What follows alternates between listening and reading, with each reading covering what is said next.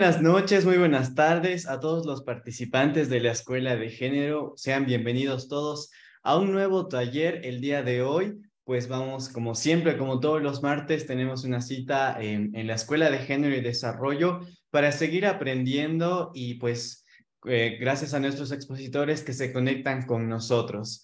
Muy bien, vamos, vamos a hablar un poquito más sobre la escuela para las personas que son nuevas dentro de, de, lo que es la Escuela de Género y Desarrollo, también comentarles un poco de quiénes somos, de, de qué se trata básicamente la escuela. Y bueno, antes que nada me presento, mi nombre es Adrián Arevalo, soy licenciado en Comunicación Social y, parte del equipo de plataforma eh, digital y de, del equipo de comunicación de la Escuela de Género y Desarrollo. Quiero enviarles un saludo muy, muy grande a todos ustedes que se conectan desde sus casas de diferentes partes de, de, ya sea de Bolivia como también de otros países. Un saludo enorme desde la ciudad de Cochabamba, Bolivia. Y agradecerles a todos ustedes nuevamente por estar conectados el día de hoy. Bueno, ahora sí hablemos un poquito más sobre la escuela, porque comentarles que en abril del año 2020 con mucho esfuerzo creamos un espacio virtual llamado Escuela de Género y Desarrollo, con el objetivo de informar y orientar a hombres y mujeres para que estos fortalezcan sus conocimientos en temáticas de género, salud y desarrollo integral. Gracias a muchos de los profesionales con una destacable trayectoria y alto sentido de responsabilidad social, fue posible llegar con este espacio virtual a miles de hogares dentro y fuera de Bolivia. Vimos con mucha satisfacción que la voz de expertos en diferentes especialidades, quienes de forma desinteresada y voluntaria, cada martes comparten sus conocimientos para informar y orientar a gente que realmente lo necesita. Juntos hemos aprendido ya en 157 talleres con más de 583 mil participantes de diferentes, de diferentes departamentos de nuestro país, como también del extranjero. Muchísimas gracias a todos ustedes por confiar en la Escuela de Género y Desarrollo. Hoy reafirmamos nuestro compromiso de seguir trabajando con ustedes, porque estamos convencidos que con educación Bolivia puede. Muy buenas tardes a todos, muy buenas noches. A todos de igual manera, agradecerles nuevamente por estar con nosotros hoy, un nuevo martes, un nuevo taller dentro de la Escuela de Género y Desarrollo. Igualmente agradecemos a nuestra directora Daniela Cabrera, que por motivos de trabajo lastimosamente no se va a poder conectar con nosotros, pero esperemos que pues nos acompañe, aunque al final de, de nuestro taller, para que también pueda dar sus palabras de, de, agradecimiento y de despedida. Muchas gracias a nuestra directora por, estar con nosotros y por incentivar dentro de la Escuela de Género y Desarrollo. También comentarles que hoy martes tenemos eh, el, el, taller denominado eh, Cuidado de los dientes y la sonrisa. Este taller es el número 158 de la Escuela de Género y tendremos a una expositora que se va a conectar desde Ecuador. Así que vamos a conversar un poquito más con este especialista y vamos a hablar más sobre el tema ya mencionado. También vamos a agradecer a nuestro promotor Samuel Doria Medina, que gracias a él la Escuela de Género y Desarrollo llega hasta nuestros hogares. Y gracias a Samuel Doria Medina que pues tenemos la Escuela de Género y Desarrollo y nos, y nos incentiva a poder seguir con estos talleres virtuales gratuitos. Muy bien, bueno, si, si no estoy mal, creo que eh, nuestra expositora uh, no está aún con nosotros. Vamos a esperar unos cuantos, unos cuantos minutitos más para que podamos ya estar listos con nuestra expositora. Pero antes quisiera que, que nos envíen unos mensajes eh, desde dónde se conectan, desde qué parte de Bolivia, desde, desde qué parte de, del mundo, podríamos decirlo, se conectan para poder enviarles unos saluditos y así poder, eh, mientras esperamos a nuestra expositora, poder enviar unos saludos. Muy bien, vamos a, vamos a ver un poquito los comentarios dentro de nuestra plataforma de Zoom número uno, como también en nuestras distintas plataformas de Zoom número dos y en Facebook. Vamos a, vamos a mandar saluditos a los participantes de la Escuela de Género desde Potosí, desde Tarija también, desde Santa Cruz, desde Paraguay. Nos, tenemos muchos, muchas personas que se conectan desde Paraguay, También saludamos a, la gente de República Dominicana, que de igual manera tenemos muchas personas que se conectan pues desde ese bonito país allá en, en, República Dominicana. También vamos a seguir mandando saluditos a, eh, hasta Cochabamba, bueno, acá nuestra casa, Cochabamba, Bolivia, el centro de Bolivia. Vamos a seguir mandando saluditos desde La Paz, nos manda saluditos Caterín Odalis, Muchos, muchos saludos nuevamente a Santa Cruz. Desde México también tenemos muchas, muchos participantes que de hecho nuestro expositor pasado fue de, de este, desde el país de México, quien estuvo hablándonos más acerca de un tema eh, ya pasado. Vamos a seguir mandando saluditos rápidamente antes de que eh, iniciemos con nuestra expositora. Vamos a seguir mandando saluditos desde Beni, desde Cochabamba, desde Monteagudo, desde Bolivia. Si no, si no estoy mal, Monteagudo está en Chuquisaca. Si no estoy mal, y si no, me corrigen, por favor. Vamos a seguir mirando saluditos desde Potosí, desde Sucre, la capital de Bolivia, Potosí, la Chura Tarija, nos dicen, desde Asunción, Paraguay, la capital de nuestro vecino país, Paraguay, como también de La Paz, la ciudad maravilla, San Miguel de Velasco, Santa Cruz, Cochabamba, desde muchas partes eh, de, nuestro país se llegan a conectar las personas, como también desde otras partes del mundo. Vamos a, vamos a revisar si, si nos confirma, por favor, nuestro equipo, si ya se encuentra nuestra expositora, la doctora Ingrid em, Lara, que se conecta desde Ecuador. Bueno, todavía creo que todavía no, no, no, no tenemos su presencia, mientras esperamos unos dos minutitos más, vamos a ver este video, por favor, que, eh, bueno, es un video informativo sobre nuestros certificados, em, que básicamente cómo ustedes lo pueden conseguir. La gente que se pregunta, que pregunta mucho de dónde conseguir los certificados, cómo se hace, en cuánto tiempo, y vamos a ver un video informativo para que esperemos unos minutitos más y así podamos iniciar eh, con nuestra charla del día de hoy.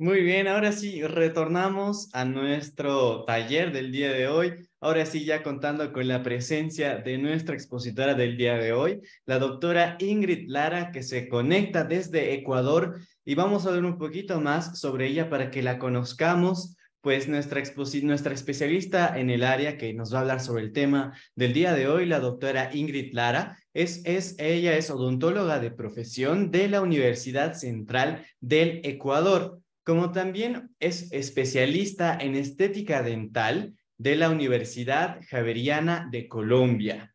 También es directora de Sonrisas que Crean Sonrisas es un programa social de atención gratuita a niños de bajos recursos, como también es portavoz y odontóloga de la Fundación Henry Davis. Y por último, es fundadora también de las clínicas Smile Makers, Así que vamos a, por favor, recibir a nuestra expositora del día de hoy, a la doctora Ingrid Lara. No sé si me puede escuchar ya y si nos puede ver también para que podamos iniciar con este taller. Que sí, los veo y los escucho muy bien. Un gusto, muchas gracias por invitarme, también por la demora un poco porque estábamos perdidos en los horarios aquí en Ecuador, hemos tenido otro horario. Les pido mil disculpas por eso, pero bueno, ya estoy aquí para compartirles la, la, la información eh, que habíamos planificado, porque justo es un tema muy importante. Bueno, me, me presento, soy la doctora Ingrid Lara. Como ya mencionaste, soy odontóloga y especialista en estética dental, pero soy una persona muy apasionada por la salud dental y emocional de las personas. Es por eso que siempre comparto información valiosa y que mucha gente a veces lo toma a la ligera. Esta relación de la odontología con toda nuestra salud en general, con nuestra autoestima, con nuestro amor propio. Y les he preparado una pequeña charla para comentarles todos eh, estos temas relacionados con la odontología. También me disculpan que estoy un poquito, aquí en Ecuador estamos eh, como en una epidemia de, de, enfermedades respiratorias y estoy un poco enfermita de la garganta, pero si es que en algún momento eh, no me entienden o no me escuchan con toda confianza, me pueden comunicar les había preparado unas imágenes para ir guiando la charla. Eh, no sé si tal vez me pueden eh, activar para compartir la pantalla. Claro que sí, ya está activada. Doctora, puede compartir la pantalla eh, y ya puede iniciar con, con el taller. Me confirma, por favor, si le aparece la opción para que podamos revisar en controles. Sí, ahorita justo estoy. Yo soy un poquito peleada con la tecnología, ¿no? Yo soy odontóloga, entonces yo soy súper peleada con la tecnología, pero aquí me van a dar una mano. Claro que sí.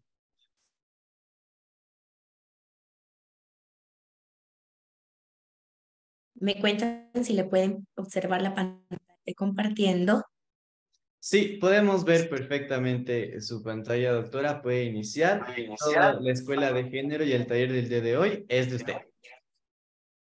Bueno, muchas gracias. Les voy a contar un poquito eh, de la charla que tenía preparado para ustedes sobre el cuidado de los dientes y de la sonrisa. Primero les quiero dar un poco de los fundamentos del cuidado dental. Este tema de la salud oral es muy importante ahora. Bueno, ahora se está conociendo más sobre la salud dental y ya es una profesión que está, eh, que ha tomado más fuerza, un poco más de reconocimiento, porque antes nosotros pensábamos que simplemente era ir al dentista, abrir la muelita, abrir un huequito, tapar el hueco, pero ahora con tanta tecnología, los medios han crecido, también la responsabilidad de las personas consigo mismas y esto se está yendo, eh, se está dando ya una oportunidad para que nosotros tomemos más en serio este tema de nuestros dientes, la responsabilidad con nuestra salud oral, porque como les dije anteriormente, esto tiene relación muchísimo con todo nuestro cuerpo, porque si nosotros lo pensamos de esta manera, en nuestra boca inicia nuestra salud, porque nosotros lo primero que hacemos es comer, nos nutrimos a partir de la boca. Entonces nosotros tenemos una función importantísima en nuestro, en nuestra, en nuestro sistema eh, de la salud oral, porque nosotros primero para tener una buena salud tenemos que comer bien. Y si nosotros no tenemos una función masticatoria apropiada, nosotros de entrada ya estamos causando un mal sistema. Entonces nosotros tenemos que primero saber cómo cuidar nuestros dientes, cómo lo vamos a hacer, qué cepillo vamos a comprar, qué pasta tenemos que utilizar, qué pasa cuando yo ya tengo enfermedades en los dientes, qué pasa cuando yo tengo sangrado de mis encías, cómo darme cuenta de que algo va mal. Y cuando algo ya va mal, ¿cuándo es el momento oportuno en el que yo ya tengo que visitar a mi dentista? Como les digo, en la nutrición y, y el impacto de la salud dental es ahorita un tema súper importante porque nosotros estamos ya también pensando en cómo alimentamos nuestro cuerpo, en cómo nosotros vamos a prevenir muchas enfermedades. En la prevención, nosotros tenemos que ver que si el, eh, el impacto de la salud oral hacia nuestra nutrición va a desencadenar muchas enfermedades. Y obviamente también nosotros los alimentos que consumimos, los alimentos que no consumimos, nuestros hábitos de higiene, eso va a repercutir en nuestra salud bucal. Por ejemplo, en alimentos y bebidas que pueden dañar los dientes, las colas, los dulces. Para que haya una caries, que es algo muy importante de mencionar, tiene que haber algunos factores, ¿no? Primero, nuestras, nuestra alimentación. Si nosotros tenemos una alimentación rica en azúcares, en carbohidratos, ya tenemos un factor que puede desencadenar la caries. Pero si a eso le sumamos que también no tenemos una buena higiene, sumamos otro factor desencadenante. Y si a eso le sumamos el tiempo que eh, pasamos sin cepillarnos los dientes, tenemos otro factor y obviamente en algunas personas también los factores de predisposición. Cuando nosotros estamos embarazadas, tenemos reflujo, tenemos náuseas, vomitamos, eso también es un factor desencadenante para que se produzcan las afectaciones dentales como las caries, las enfermedades de las encías. Ahora los alimentos que promueven una sonrisa saludable es muy general. ¿Por qué? No solo nos van a dar una sonrisa saludable, sino que siempre nosotros tenemos que buscar una nutrición balanceada y saludable. Eh, baja en azúcares, en carbohidratos, ricas en frutas. Eso no nos va a dar no solo una, una sonrisa saludable, una salud bucal eh, buena, sino que también va a cuidar nuestra salud en, eh, en relación en todo nuestro cuerpo. Los hábitos alimenticios en su relación con el salud oral el cepillado. Nosotros, como les digo, hay muchos factores que hacen que una enfermedad bucal se desarrolle, pero si nosotros tenemos el hábito siempre de limpiar con responsabilidad nuestros dientes, va a hacer que un proceso de caries no avance tan rápido o simplemente no se dé. También, como yo les dije, yo soy muy apasionada con la salud bucal y también con la estética de los dientes, porque yo que hago eh, mucha estética aquí en el consultorio, he visto pacientes que tienen una baja autoestima, tienen problemas em, de, de, compartir con otras personas, se aíslan y es algo que ya estamos comenzando a hablar sobre el tema de buscar nuestra mejor versión también, porque como antes nosotros pensábamos que el dentista simplemente nosotros íbamos y nos curaba la muela o en el peor de los casos nos sacaba una muela, pensábamos que ahí se acababa la odontología, pero esto, la odontología ha crecido a pasos acelerados como prevención, como curación, rehabilitación y también como estética. Nosotros ya comenzamos a hablar de una ortodoncia como salud oral también, porque nuestros dientes rectos contribuyen a una mejor función oral, a una em, mayor limpieza también, para que nuestros dientes también estén sanos, porque unos dientes cuando están choquitos muchas veces impiden que nosotros tengamos una buena, un buen cepillado. Se van a haber zonas en las que nosotros tengamos que se, queden, se, se tienden a quedar más la comida, entonces unos dientes alineados ahora es muy importante. Nosotros tenemos que comenzar ya con nuestros niños, con nuestros adolescentes, a que vayan más veces, que visiten más el, el, el, odontólogo y tengan este tema también de la prevención desde pequeños, desde los 4, 5, 7 años. Nosotros ya tenemos que llevarle al dentista para que el dentista vea que si en un futuro él va a tener problemas de mordida, de maloclusión, incluso de perfil, que se pueden prevenir a tiempo. Y luego, obviamente, llevamos el tema del blanqueamiento dental, a las personas que les gusta cuidarse, sentirse bien consigo mismas y cuando ya tienen un problema más grande y se sienten mal consigo mismos y su sonrisa eh, podemos eh, llegar a una estética dental donde nosotros buscamos que las personas se sientan más cómodas y se sientan más seguras de sí mismas al sonreír. Este no es un tema simplemente estético, también es un tema de seguridad en sí mismo. O sea, siempre nosotros tenemos que buscar la mejor versión y los odontólogos también ya estamos capacitándonos mejor para brindarle este soporte al paciente, no solo en el tema curativo, sino también en el tema estético. Y bueno, como la charla, ya lo dije, como la charla era justamente para esto, yo quiero darles unos pequeños consejos. Igual después podemos hacer unas preguntas que, que, que las vamos a responder para que los pacientes tengan eh, muchas más pautas de cómo cuidarse los dientes. Las rutinas diarias para el cuidado dental es simplemente tomarse el tiempo de cepillarse bien los dientes con conciencia. Yo a veces les digo a mis pacientes, no importa mucho qué pasta utilices, el cepillo sí es importante, pero lo más importante es que tú seas consciente en el momento de lavarte tus dientes. Verte en el espejo y saber que todas las superficies dentales tú eh, ya las limpiaste. Por ejemplo, el cepillado que es muy rápido, el cepillado que es muy duro, va a tener a mediano y largo plazo repercusiones en tus dientes, ¿sí? Las rutinas diarias del cuidado dental son siempre. Yo recomiendo que una persona se levante y se cepille los dientes, porque a pesar de que en la noche nosotros eh, nos cepillamos los dientes, cuando dormimos se producen funcionalmente algunas sustancias en la saliva y cuando nosotros nos levantamos, no sé si han sentido muchas personas que tienen un poco de mal sabor o mal olor. Eso es porque las bacterias proliferan más rápidamente. Entonces, cuando yo me levanto y consumo alimentos, tal vez me estoy llevando esas bacterias. Es mejor levantarse y lavarse los dientes y luego desayunar y obviamente después de, de desayunar vamos a cepillarnos los dientes nuevamente. Ahora, Ahora hay un gran consejo que ha estudiado mucho, es que tú no te cepilles los dientes inmediatamente después de consumir alguna bebida ácida. Por ejemplo, hay muchas personas, sobre todo después de la pandemia, que comenzamos a utilizar bebidas con limón.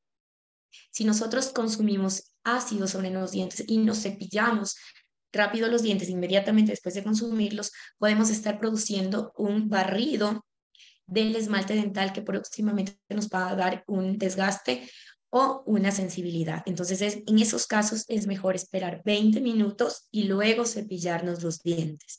Después del almuerzo, obviamente, y después de la merienda y hacer, como les digo, eh, conscientemente mirándose en un espejo de saber que nosotros nos estamos haciendo un buen cepillado puede durar entre 3 a 5 minutos. Ahora, yo cuando recomiendo personalmente una pasta dental, solo le recomiendo pastas medicadas para ciertas personas. Eso quiere decir que todas las personas debemos utilizar pasta con flúor. ¿Por qué? El flúor es, tiene partículas reparadoras del esmalte dental.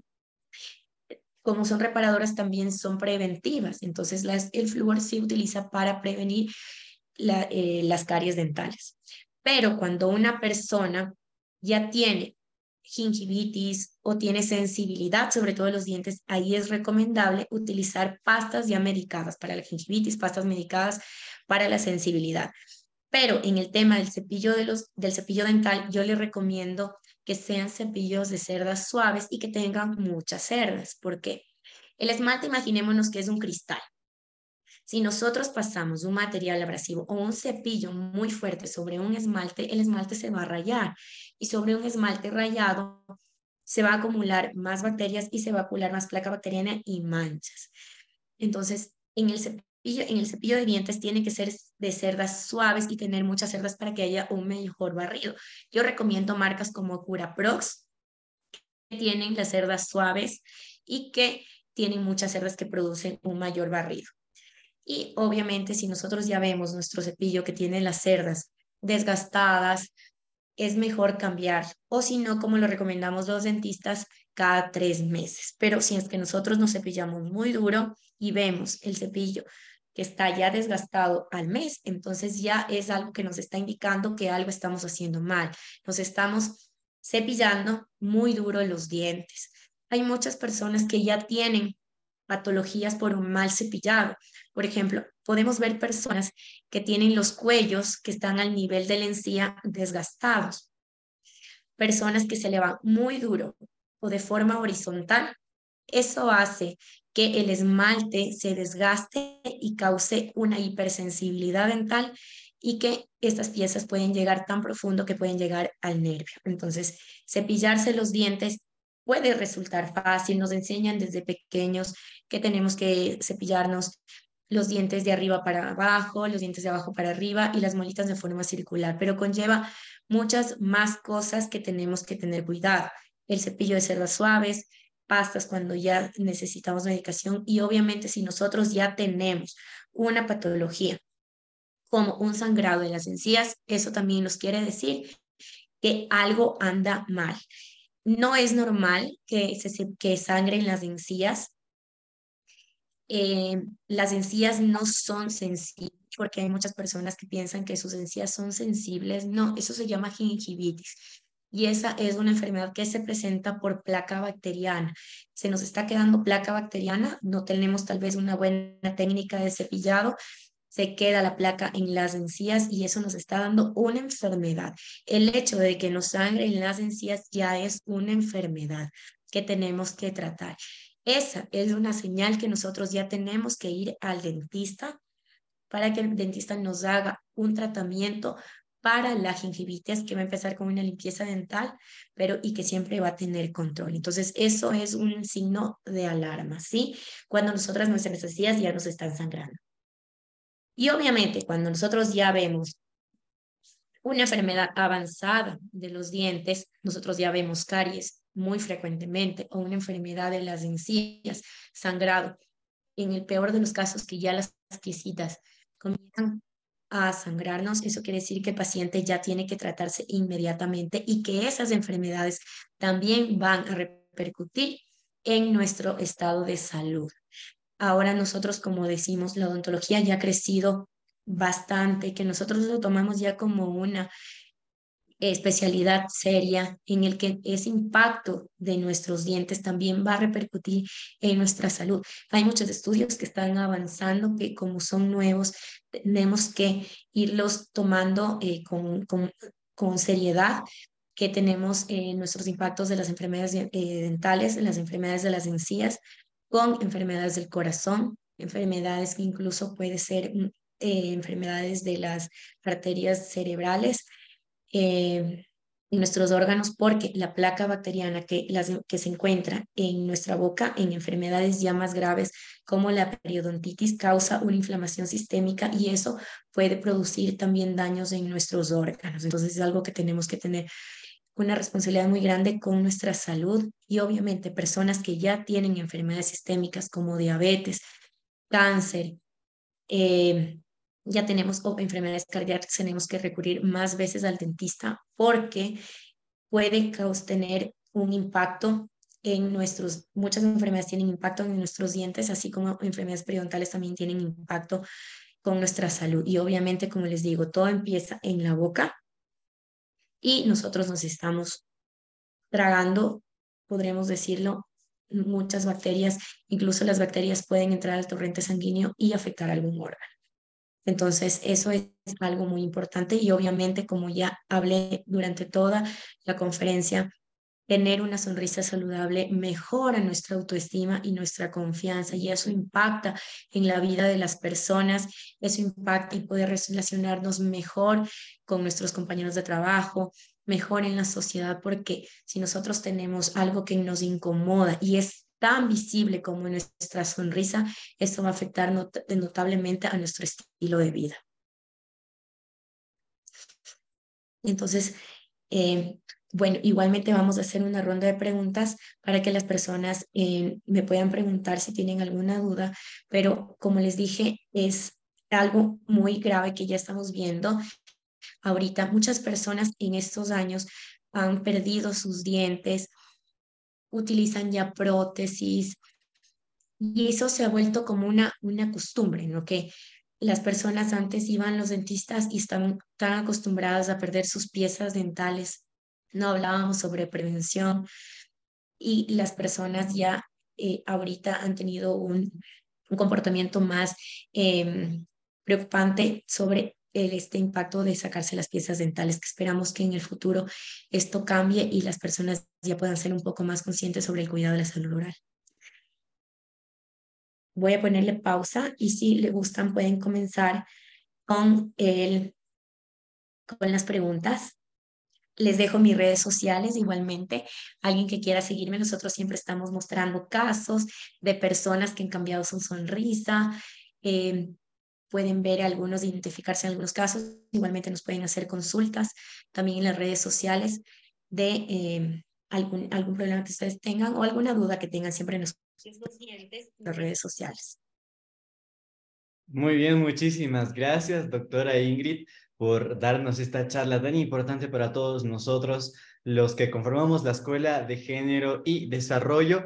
Claro que sí, vamos a comenzar con nuestras preguntas y para ello vamos a pedir a los, que, a los participantes que se encuentran en la sala de Zoom número uno, que es esta, que levanten la mano para que podamos habilitarles el micrófono y em, podamos em, eh, responder sus preguntas mediante nuestro Zoom número uno como también en nuestro Zoom número 2 vamos a pedir que por favor dejen sus, dejen sus preguntas en los comentarios, como también en Facebook Live en, nuestro, en nuestra transmisión en vivo que estamos teniendo ahorita mismo. Así que en Zoom número 2 y en Facebook Live, por favor, dejen sus preguntas en los comentarios. Bueno, sin más preámbulos, doctora, vamos a comenzar con las preguntas y vamos a pedir a los participantes que nos digan de dónde se conectan, cuál es su nombre completo y también cuál es su pregunta. Así que estén atentos, por favor, a los participantes y vamos a habilitar el micrófono de Lady Alcantara. Vamos a habilitar, por favor, el micrófono de Lady Alcantara para que nos pueda, pues, em, realizar su pregunta. Vamos a ver nuevamente, creo que estamos teniendo un pequeño problema con activar el micrófono de Lady. Muy bien, a ver nuevamente. No, vamos a continuar entonces con María Fariña. Vamos a pedir por favor a María que nos, realice su pregunta y también que nos diga de dónde se conecta para que podamos conocerla. Nuevamente a María Fariña vamos a habilitar su micrófono. A ver, vamos a nuevamente habilitar su micrófono. Bueno, no, lastimosamente no, no sé qué está pasando con, con, con el activado del micrófono. Vamos a, vamos a continuar de, de, otros participantes y vamos a habilitar el micrófono de Camila Amelia del, eh, del Rosario Chávez. Muy buenas tardes, Camila. ¿De dónde se conecta y cuál es su pregunta, por favor? Eh, buenas noches, este, me conecto de La Paz y mi pregunta, por favor, doctora, es, ¿es cierto que el aceite de coco blanquea los dientes o es malo? Gracias. Esa es una súper buena pregunta porque ahora que tenemos a las redes sociales que nos dan tantos consejos que pueden ser buenos o malos, es muy importante que tengan una dirección de un especialista porque a veces nosotros nos podemos poner en los dientes cosas que van a afectar. Y bueno, en el tema de blanqueamiento hay dos cosas muy importantes y muy diferentes.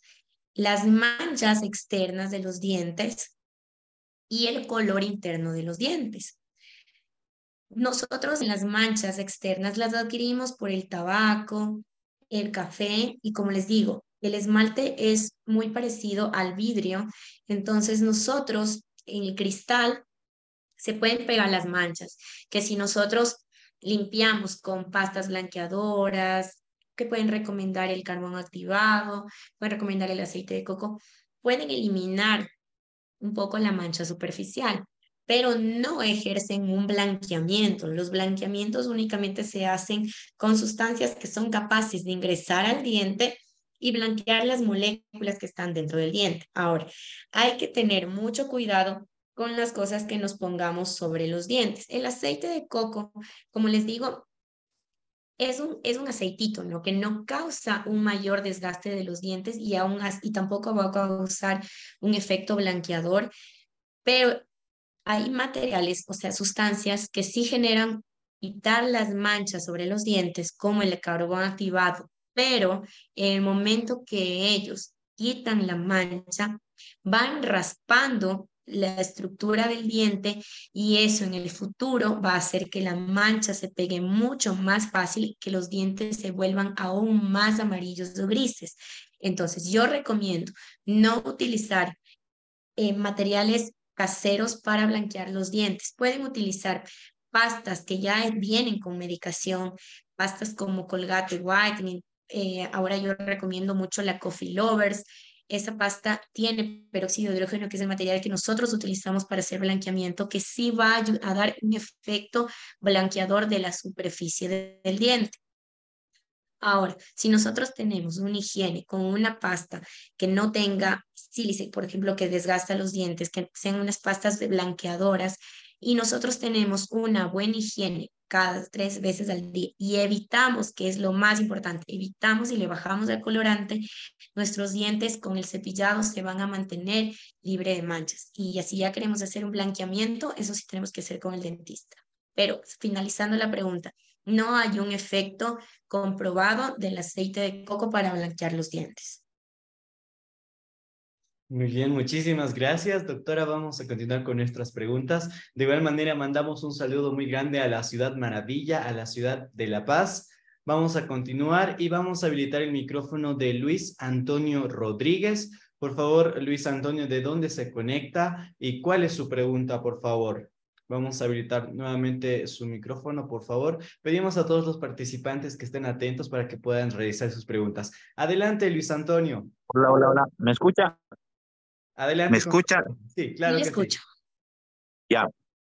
Eh, bueno, mi primera pregunta, eh, antes la muela del juicio tardaba en salir, pero ahora ya no, ya no, o sea, ya a temprana edad sale. Luego, otra pregunta que tengo, eh, ¿por qué eh, ¿por qué hay desgaste rápido en los dientes? Serían esas dos preguntas. Gracias. Ah, eh, me olvidaba identificarme. Soy Luis Antonio Rodríguez, llamo desde, desde Cobija, Bolivia, para quienes también corresponden de manera internacional. Gracias. Muchas gracias, doña Antonio, por sus preguntas.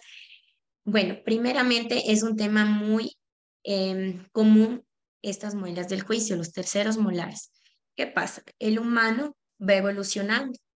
El cuerpo humano va teniendo, perdiendo necesidades con el tiempo. Nuestros antepasados tenían tres molares porque su masticación era mucho más dura. Con el tiempo, el humano ha ido perdiendo la necesidad de utilizar sus terceros molares para la masticación. Como el ser humano evoluciona, nosotros, nuestro cuerpo ya no ve la necesidad de los terceros molares. Nuestras mandíbulas se van achicando con el paso del tiempo eh, de generación en generación y eso hace que el tercer molar ya no tenga espacio para salir. Es muy difícil ver casos de niños y adolescentes que tengan espacios para sus terceros molares. En esos casos, que son la gran mayoría, es necesario sacar los terceros molares, porque esos terceros molares tienen una fuerza de erupción. Él quiere salir.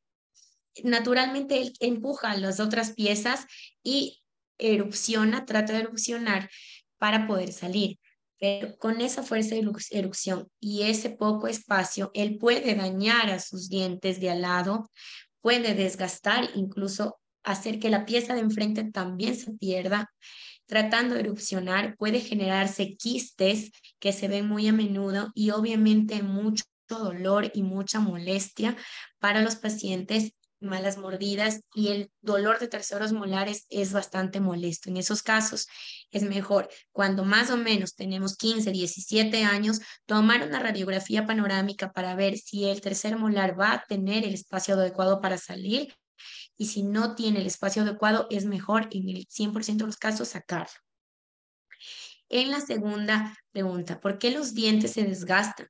Los dientes se pueden desgastar por un mal cepillado, como nosotros ya lo mencionamos, un cepillado con un cepillo de cerdas duras de manera muy agresiva y de manera horizontal, esta forma de cepillarnos agresivamente los dientes se pueden dañar. También se pueden dañar los dientes, desgastar por una mala mordida los dientes, si tienen una mala mordida que están los dos impactándose uno a los otros, nosotros también podemos, podemos eh, desgastarnos los dientes. Y también se puede producir por un bruxismo. Si nosotros en la noche apretamos los dientes y los rechinamos, los dientes se van a romper y se van a desgastar. Y eso se produce en el 80% de las personas en edad laboral. Es un dato muy importante porque en muchas ocasiones no nos damos cuenta que en las noches estamos rechinando los dientes o los estamos apretando. Y eso a largo plazo es un daño muy severo para los dientes. ¿Y me puedes sacar esto para que me vean? Muy bien, buenísimo. Muchísimas gracias, doctora. Vamos a continuar y vamos a seguir mandando saludos a nuestro participante que se conecta desde Cobija. Vamos, a, vamos ahora a trasladarnos a nuestro Zoom número dos, porque tenemos muchas preguntas, doctora. Hay mucha gente interesada sobre este tema y le voy a transmitir la pregunta de Neida, que nos hace en nuestra plataforma de Zoom número dos. Y bueno, nos dice, doctora, ¿qué tratamientos debería seguir un paciente con problemas de periodontitis y los cuidados? Bueno, un paciente que tiene una periodontitis y es un paciente que necesita tratamiento continuo. ¿Qué pasa con la periodontitis? Nuestra placa bacteriana, obviamente dice bacteriana, produce bacterias. Si esta placa bacteriana permanece por mucho tiempo en, nuestro, en nuestras encías, comienza a bajarse hacia el hueso y produce una infección. La periodontitis es una infección. Entonces, ¿cuál es el tratamiento de la periodontitis? con la periodoncista eliminar desde la raíz las, la placa bacteriana, el cálculo que está provocando una infección, pero las secuelas que deja eso es lo que nosotros tenemos que ir controlando cada tres o seis meses. Las secuelas que dejan puede ser sensibilidad, movilidad y obviamente si el paciente no mejora sus hábitos, se vuelve a acumular de placa bacteriana y el problema va a seguir y va a ir empeorando hasta perder las piezas dentales. Entonces, el cuidado que tiene que tener una persona que tiene una enfermedad periodontal es una súper buena higiene y controles periódicos con el dentista. Ya el paciente necesita técnicas diferentes de cepillado, combinaciones de técnicas de cepillado adecuadas para un paciente.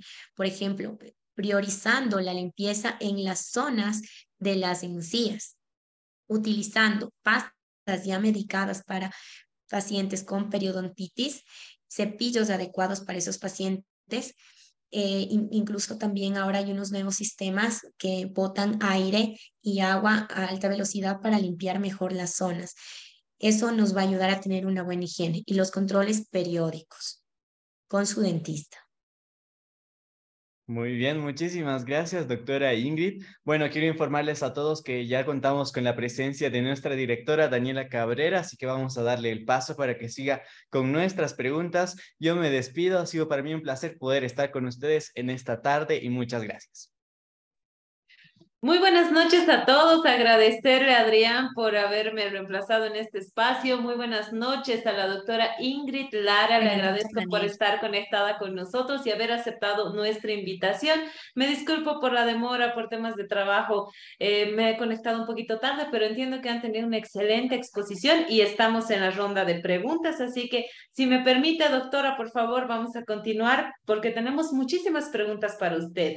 Le transmito la pregunta de María Romelia Guarachi Condori y nos dice, buenas noches doctora, mi nombre es María, soy de la ciudad de La Paz y me pregunta es la siguiente, ¿por qué sangran las encías, doctora, en cada cepillada o cómo, y cómo se debe tratar este, el tema de las encías que sangran? Muchas gracias. Sabes que respondiendo a la pregunta de María, esta ya es una enfermedad. La enfermedad se llama gingivitis normalmente en una salud adecuada de nuestra boca no deberían sangrar las encías. Cuando las encías sangran, eso ya es un signo de alerta y tenemos que acudir a nuestro dentista porque ya estamos atravesando con una enfermedad que se llama gingivitis. Es una inflamación de las encías a causa de placa bacteriana. Como justamente decía en la pregunta anterior, la enfermedad periodontal comienza con una gingivitis la placa bacteriana y el cálculo se queda en el cuellito de nuestro diente, en la unión del diente con la encía, se llama cuello. la placa bacteriana se endurece y forma un cálculo, una piedrita que se mete dentro de nuestras encías y al ser placa bacteriana va a causar una inflamación, una irritación de nuestras encías que cuando nosotros nos cepillamos va a sangrar. Y es que tenemos que tener mucho cuidado con eso, porque muchas veces nosotros decimos, no me voy a cepillar por esta zona porque me sangra. Entonces estamos dejando más placa bacteriana y con el tiempo más gingivitis.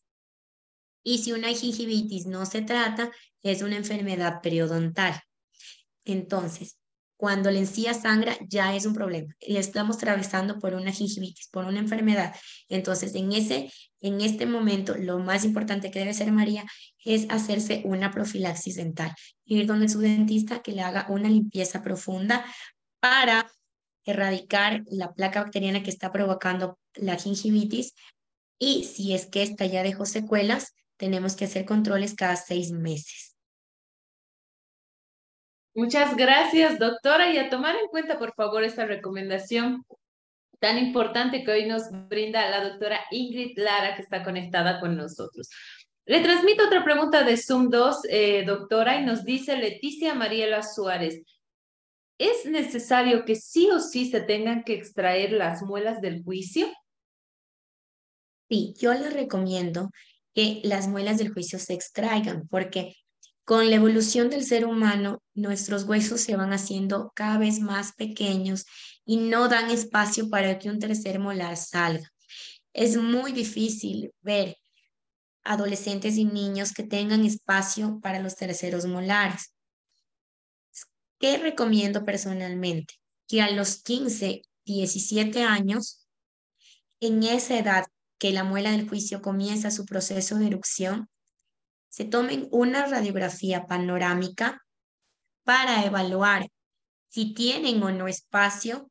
Si tienen espacio, obviamente la muela del juicio va a salir sin ningún problema, pero si no tiene espacio o está en una mala posición, es mejor sacarla a tiempo antes de que cause daños en sus piezas vecinas o que cause que las muelas comiencen a empujar y a poner nuestros dientes de abajo chuequitos o en el peor de los casos que causen dolor e infección. Entonces, para nosotros salir de cualquier duda si nuestros hijos o nosotros mismos tenemos que sacarnos los terceros molares, la respuesta más sencilla es tomar una radiografía y que un doctor evalúe si va a tener espacio o no, y si no tiene espacio, es mejor extraerla. Muchas gracias, doctora, por esta recomendación. Continuamos, por favor. Y ahora sí, nos trasladamos hasta nuestra página de Facebook y pedimos a todos los que nos acompañan hoy que puedan tomar en cuenta todas las recomendaciones que nos está brindando hoy día nuestra invitada. Desde Facebook, doctora María Castro nos dice, doctora, ¿qué puedo hacer en casa para mantener mis dientes y encías saludables? Bueno, lo importante desde el primer paso es tener una buena nutrición, no solo para nuestros dientes, sino también para nuestras encías y, para, para nuestra salud en general, tener una alimentación libre de azúcares y baja en carbohidratos, porque las bacterias de las caries se alimentan de los azúcares. Entonces, es una cadena que al final causa caries.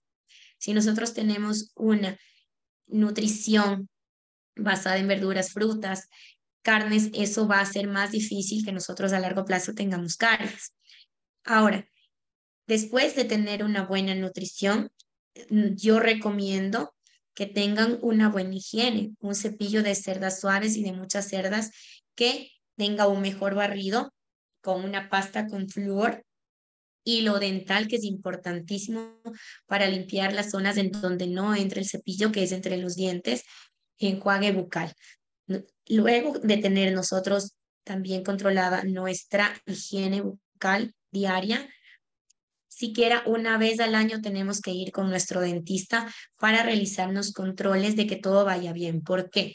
también es algo que yo también quería mencionar, que es, mencionar que es algo súper importante. Hay enfermedades en nuestra boca, que no solo es caries, enfermedad de las encías. Existe también el cáncer bucal, el cáncer de lengua. Y es algo, el cáncer de faringe, de laringe. Entonces es muy importante ver signos a tiempo.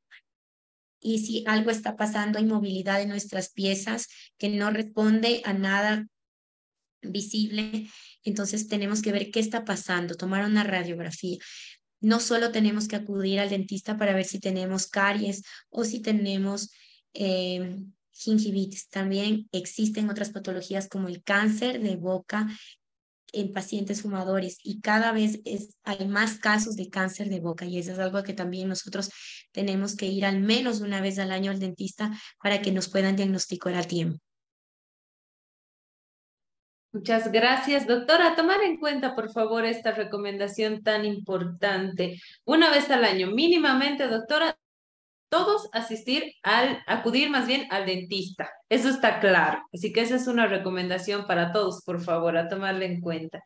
Doctora, nos da otra pregunta muy interesante también desde nuestra página de Facebook. Ronald Mamani nos dice, doctora, ¿qué alimentos puede sugerirme, qué alimentos y bebidas puede sugerirme para disminuir el riesgo de caries? Bueno, yo recomiendo bebidas que no tengan azúcar ahora cada vez se va volviendo más a la tendencia de bebidas libres de azúcar. Cada vez le vemos al azúcar como el enemigo y eso es algo muy bueno. Las bebidas que tengan azúcares, sobre todo la Coca-Cola, que también causa una erosión de los dientes, van a hacer que nuestros que, tengamos más tendencia a las caries. Obviamente nosotros si consumimos eh, jugos eh, de fruta pura sin azúcar, no tenemos este factor que va a desencadenar con el tiempo una caries. Y una dieta eh, rica en frutas, en verduras, eso también van incluso también a mejorar nuestro sistema inmune y eso va a hacer que nosotros tengamos unas mejores defensas para enfermedades como eh, las enfermedades em, eh, de nuestras encías. Muchas gracias, doctora. Continuamos, por favor. Y ahora sí, retornamos a nuestra sala de Zoom número uno, por favor. Y vamos a habilitar el micrófono de Dailín Bruno Villagómez. Adelante, por favor, Dailín Bruno Villagómez. Adelante con su consulta, por favor. ¿Desde dónde se conecta? Eh, Ahí está. Adelante, Dailin. Muy buenas noches. Su nombre completo, desde dónde se conecta y adelante con su consulta. Buenas noches. Eh, me conecto de acá de Samaipata, una provincia de la ciudad de Santa Cruz. Eh, mi consulta de mí es por qué cuando hay algún implante hay mal aliento o no sé por qué puede ser eso. Y este, mi otra consulta sería por qué también el, eh, en algunos, con algunos colinos, eh, como que le quema la boca, arde la boca, algo así, como una quemazón. Esa sería mi consulta. Listo. Eh, a ver, primero con la primera pregunta, cuando nosotros tenemos un mal aliento o un mal sabor que sale de una pieza dental o de un implante, eso nos puede decir que hay un problema o tenemos una gran acumulación de placa bacteriana o tenemos infección. No es normal que nosotros alrededor de nuestros implantes tengamos mal olor o mal sabor. Eso es un indicativo de que algo pasa. Mi recomendación para ti es de que tu odontólogo te tome una radiografía del implante para ver que no esté infectado. Ahora, hay muchas personas que sí tenemos una sensibilidad a algunas pastas. Por ejemplo, en mi caso, no me gustan las pastas que tienen mucho mentol, mucha mente. Entonces, no me gustan mucho las que tienen muy alto ese sabor. Eh, somos personas que como que tenemos el, las, nuestro sentido del gusto más sensible y esas pastas sí nos pueden picar. Por ejemplo, a mí el enjuague bucal, el que tiene clorexidina, el incident, me causa una sensibilidad y me causa como un, sabor muy fuerte, pero somos personas que tenemos más sensible en nuestras papilas gustativas. En ese caso siempre hay mejores pastas en el mercado. Ahora han salido pastas de sabores, como la Cura Prox ha sacado pastas de sabores, que me parece buenísimo para las personas que no nos gusta mucho el sabor de menta o que nos irrita un poco el, el sabor de, de estas pastas muy fuerte. Muchas gracias, doctora, y un saludo también a todos los que se conectan con nosotros desde el departamento de Santa Cruz y especialmente desde el municipio de Samaipato, un lugar turístico, así que le invitamos también, doctora, cuando usted visite Bolivia, le invitamos a conocer el fuerte de Samaipato, así que un abrazo a todos. Me encantaría, me encantaría, yo he visto muchas fotografías de paisajes muy lindos que tienen un país muy hermoso. Muchas gracias. La gente es muy amable, muy cariñosa, así que la esperamos muy pronto cuando usted guste visitar nuestra hermosa tierra, querida doctora. Gracias. Continuamos, por favor, ya estamos en la parte final de nuestro taller. Habilitamos ahora el micrófono de Raquel Apaza Espinosa. Adelante, por favor, Raquel Apaza Espinosa. Vamos a ver si está ya con el micrófono, por favor. Raquel Apaza Espinosa. Vamos una vez más. Bueno, al parecer Raquel está con algunos problemas. Vamos avanzando, por favor. Habilitamos el micrófono. Ahí está. Raquel, ¿cómo estás? Muy buenas noches. Su nombre completo, desde dónde se conecta y su pregunta, por favor. Adelante. Ya, buenas noches. Me llamo Raquel La Paz Espinosa, soy de La Paz, pero estoy en provincia cerca de Limán, diré cerca de Sajam. Mi pregunta era si es bueno hacer requemar los dientes a los niños de, de 3 a 5 años. Eso era mi pregunta. Gracias. ¿Cómo, cómo quemar? No lo entendí muy bien. Eh, bueno, aquí en Bolivia decimos requemado el dientecito, es lo que dice el doctor, no sé cómo es, el dientecito se vuelve en muchos casos negrito y eso dice que hace que pare la, la, la picadura que tiene. Ah, ya. Bueno, nosotros también tenemos aquí esos problemas con el flúor. Cuando nosotros, está, antes de la odontología eh, anterior, hace muchos años consideramos que el flúor era una de aplicación preventiva. Y en algunos casos, muchos profesionales en algunos países optaban por poner grandes cantidades de flúor para que se fortalezca el diente y no haya caries. Pero ya hace mucho tiempo ya se ha comprobado que el flúor no es preventivo, que el flúor es curativo. Y si nosotros tenemos una buena higiene, sobre todo en nuestros niños, no es necesario aplicar flúor en grandes cantidades. Nosotros tenemos aquí un gran problema en algunas provincias en que hay demasiado flúor en el agua y, y aún así les ponemos más flúor a nuestros niños y tenemos muchas personas en diferentes provincias que tienen una enfermedad que se llama fluorosis, en, cual, en el cual los dientes se vuelven negritos porque su eh, diente tiene fluorosis y esta fluorosis, en vez, al contrario de generar una prevención, causan un daño irreversible a los dientes. se vuelven más propensos a las caries. La fluorosis es una enfermedad estéticamente también muy dañina que afecta mucho a las personas en su autoestima porque pues imagínese sonreír y tener manchas oscuras en todos nuestros dientes. Eh, no debería ser así. Nosotros no deberíamos ya colocar flúor como manera preventiva a nuestros niños y es más, si lo hacemos, tenemos que hacerlo con mucho cuidado porque esa fluorosis daña nuestros dientes, al contrario de, de, ayudarnos. Entonces, yo no recomiendo en ningún caso que hagan este, este tratamiento con flúor de mucha concentración o que hagan, ah, busquen hacer al dientecito una fluorosis, hacerlo negrito, porque a largo plazo va a dañar aún más los dientes. Muchas gracias, doctora, por esta recomendación. A tomarla en cuenta, por favor. Y un saludo también a Raquel Apaza, que se ha conectado con nosotros desde la provincia Sajama, muy cerquita de Lilimani, nos decía ella. Así que un abrazo para ti también, Raquel, y gracias por estar conectada con nosotros.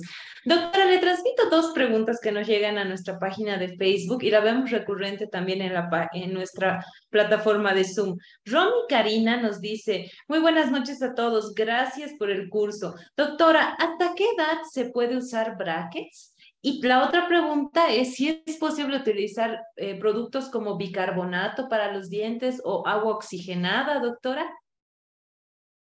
Bueno, la ortodoncia, contestando a la primera pregunta, se puede utilizar toda la vida.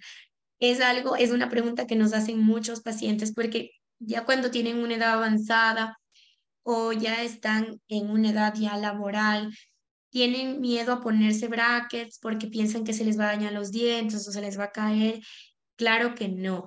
La ortodoncia es un tratamiento curativo, es un tratamiento que pone rectos a nuestros dientes para que tengamos una mejor mordida, que nuestros dientes dejen de desgastarse unos a otros. Obviamente por estética, nosotros ponemos aquí los ortodoncia pacientes de todas las edades porque es un tratamiento completamente seguro. Obviamente nosotros tenemos que tener los parámetros de que el paciente tenga un buen soporte óseo de sus dientes, que tengan raíces adecuadas, pero no hay límite de edad para ponerse la ortodoncia.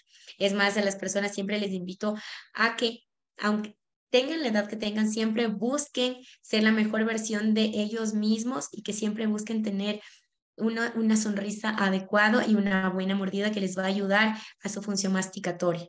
Ahora, también contestando la pregunta del agua oxigenada en ninguno de los casos no es nada recomendable utilizar agua oxigenada o bicarbonato. Primeramente porque el agua oxigenada es muy fuerte para nuestras encías, pueden provocar una quemadura y en el caso de bicarbonato de sodio va a dañar nuestros dientes porque va a limar la superficie, es altamente corrosiva, va a rayar nuestro esmalte dental y en un futuro va a haber aún más manchas, hipersensibilidad de los dientes porque estamos perdiendo nuestro esmalte. Entonces, si es algo que les dejo súper claro a las personas que me están escuchando, no utilicen bicarbonato de sodio, oxigenada, limón con sal, no utilicen eh, carbón activado en los dientes porque eso está dañando muy gravemente la estructura de los dientes y se ha puesto muy de moda por las redes sociales y si las personas supieran cómo dañan sus dientes, no lo, no lo utilizaría. Muchas gracias, doctora. Esta es una información muy importante. Tómenla en cuenta, por favor. A veces no todo lo que uno ve en redes sociales, en YouTube, en TikTok, es lo más saludable para nuestro cuerpo. Así que estamos escuchando hoy de recomendaciones de, la, de, la, de las palabras de una doctora con una gran, gran trayectoria como es la doctora Ingrid Clara. Así que a tomar en cuenta, por favor, estas recomendaciones. Doctora, vamos con las últimas dos preguntas, si le parece, por favor, ya llegando al final de nuestro taller. Habilitamos el micrófono de Viviana Schulz. Adelante, por favor, Viviana. Muy buenas noches. ¿Desde dónde? ¿Cuál es su nombre completo? ¿Desde dónde se conecta? Y su pregunta, por favor. Sí, muy buenas noches, ¿cómo están? Les saludo, les, saludo desde Paraguay. Soy eh, mamá de una niña de nueve años. Mi pregunta es, eh, ella sus dientecitos le, o sea que le salen deformados, ¿verdad? Yo quisiera saber a qué edad puedo eh, llevarla, o sea, que en, qué tiempo, ¿verdad? Para ponerle, eh, hacerle la ortodoncia y si se le cambia todos los dientecitos eh, a los niños. Esa es mi pregunta. Muchas gracias. gracias por la pregunta, Viviana. Y esta es una pregunta que me alegra mucho que haya llegado porque la prevención de estos tratamientos con los niños es algo muy importante para nosotros los padres. ¿Cuándo tenemos que acudir al dentista? Bueno, primero tenemos que acudir al dentista desde que le sale primer diente al niño. Tenemos que comenzar con las limpiezas y tenemos que comenzar con la prevención desde que le sale primer diente. Ahora, ¿cuándo se les lleva la consulta con el ortodoncista? Se los lleva a partir de los 4 a los 7 años, porque hay dos patologías importantes en, los, en, la, en la función de la ortodoncia, que es la parte de ortopedia y la parte de ortodoncia. Son ramas que aunque se parecen y se combinan, son muy em, distintas. La ortopedia funciona para el hueso de los dientes, para estimular el crecimiento o detener el crecimiento acelerado. Esto lo trabajamos en niños que vemos que el crecimiento del hueso está siendo, se está retrasando o que un crecimiento se está adelantando. Por ejemplo, niños que vemos, como decimos nosotros, con carita de pajarito, que el mentón es muy chiquito y tenemos proyección de nuestro maxilar. Ese es un tratamiento para ortopedia, donde nosotros tenemos que estimularle al hueso que se está quedando. Eso lo vamos a ver entre los 4 a los 7 años. Trabajar en los huesos para que el hueso se desarrolle bien y todos nuestros dientes puedan salir en buena posición y tengan espacio para salir rectos. Ahora, si nosotros, nuestro dentista dice, no necesitamos ortopedia porque ella tiene un buen tamaño de sus dientes, simplemente sus dientes son muy grandes, y, pero ella tiene un buen perfil, entonces esperamos hasta los 12, 13 años para ponerle ortodoncia, para ya corregir la parte en que los dientes están chuequitos. Entonces son dos cosas que se parecen mucho, pero son muy diferentes. Y es siempre mejor ir a temprana edad para que el odontólogo, el ortodoncista, descarte que los niños necesiten estimular los huesos o necesiten aparatos.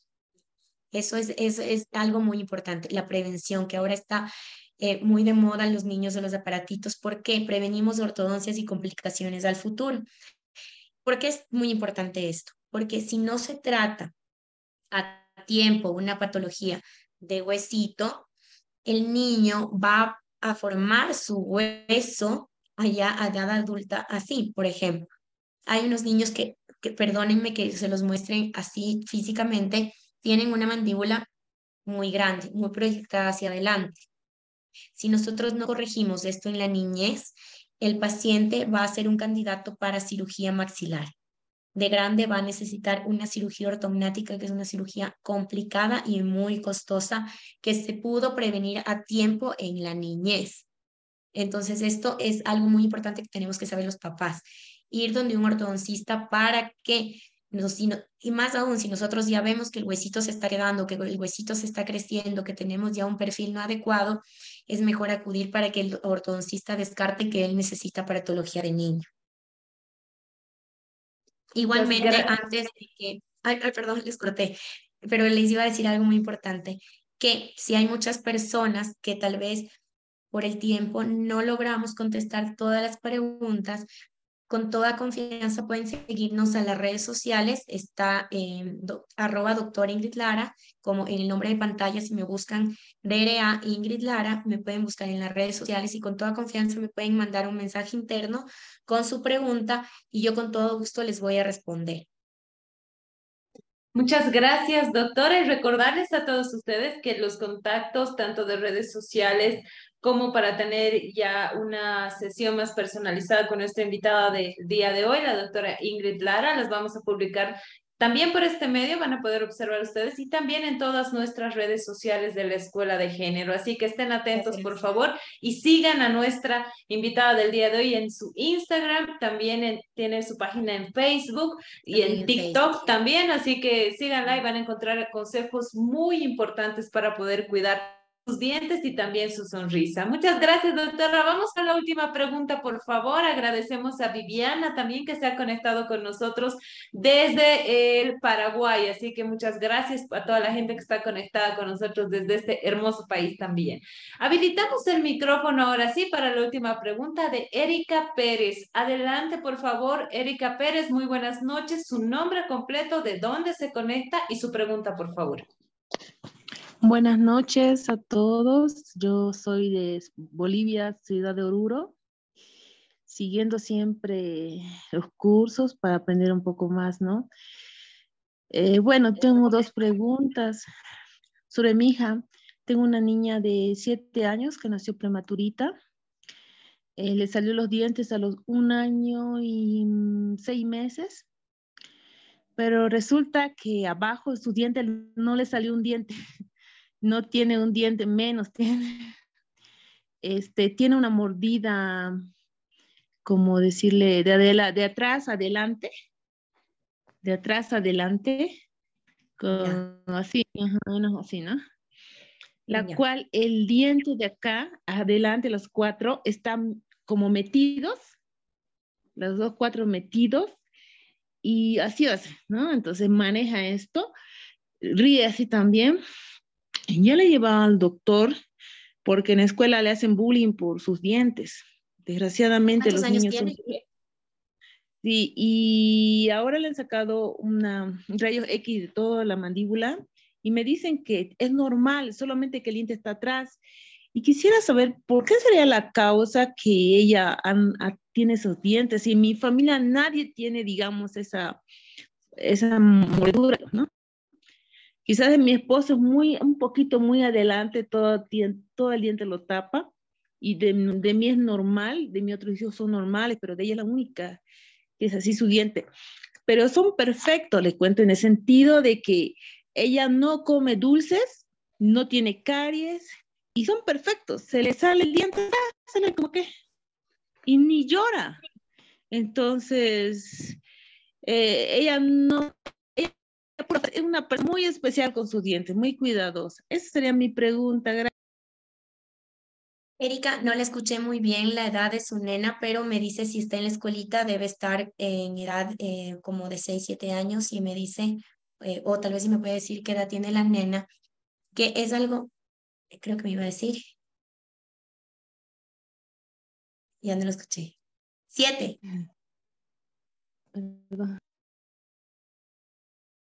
Habilitamos, por favor, muy rápidamente el micrófono de Erika, por favor, para que nos comente la edad. Ahora sí, Erika. Ya, a ver. A ver. Le escucho. Bueno, estamos con algún problema, pero entiendo que dijo siete siete años, ajá, sí creo que dijo siete años. Sí, sí, sí, sí.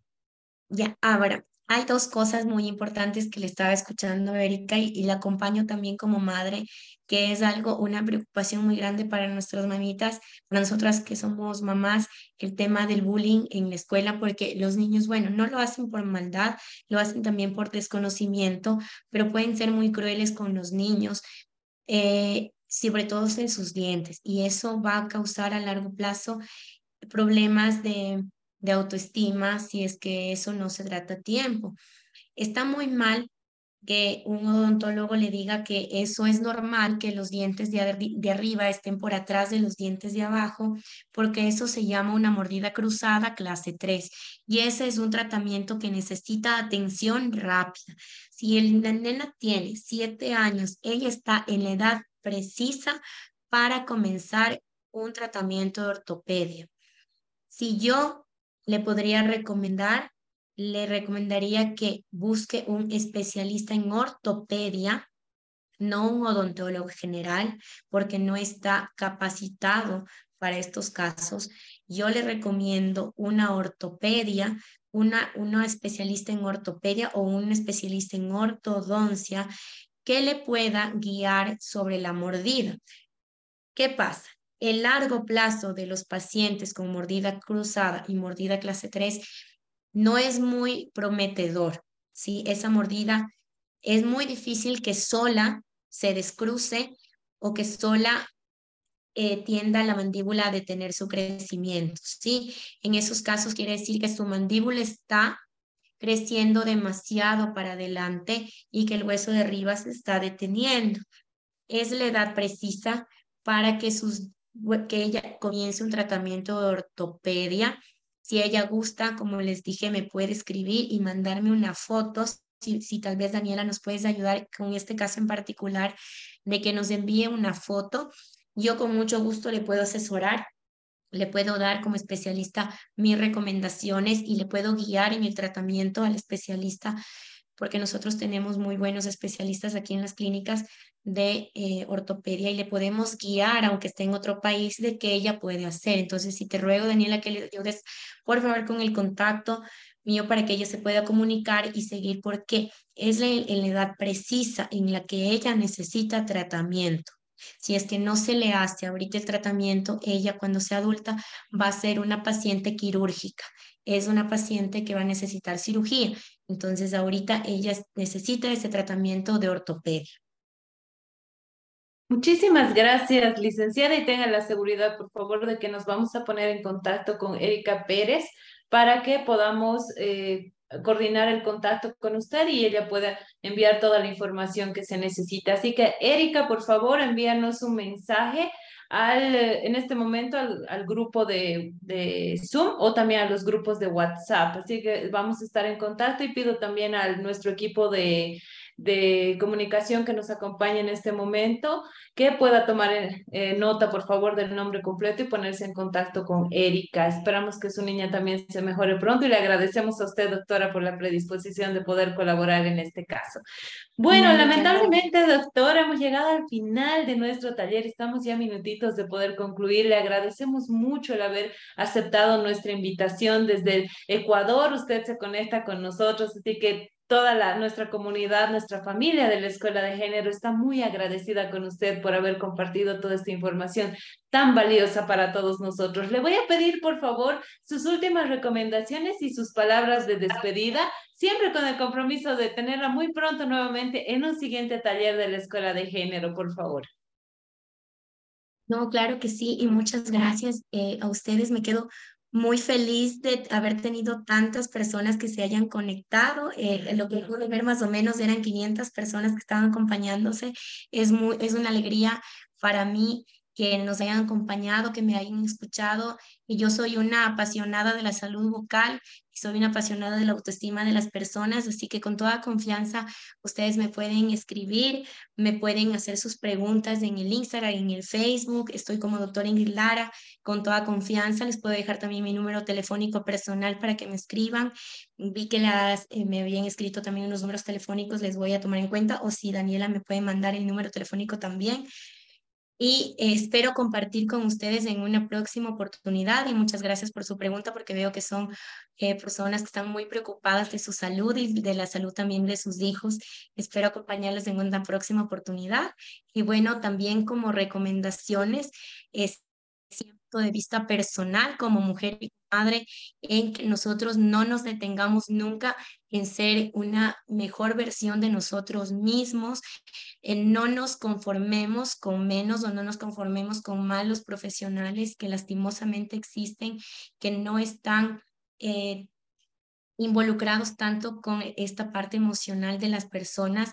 Les recomiendo siempre que busquen especialistas, buenos especialistas recomendados con casos de éxito, que los acompañen en sus tratamientos y que obviamente tengan mucha responsabilidad con su salud bucal, porque ahorita tal vez no nos preocupemos mucho las personas que somos un poco más jóvenes, que no nos preocupemos mucho de nuestra salud, pero a largo plazo van a haber muchas enfermedades que nos van a dar muchos dolores de cabeza.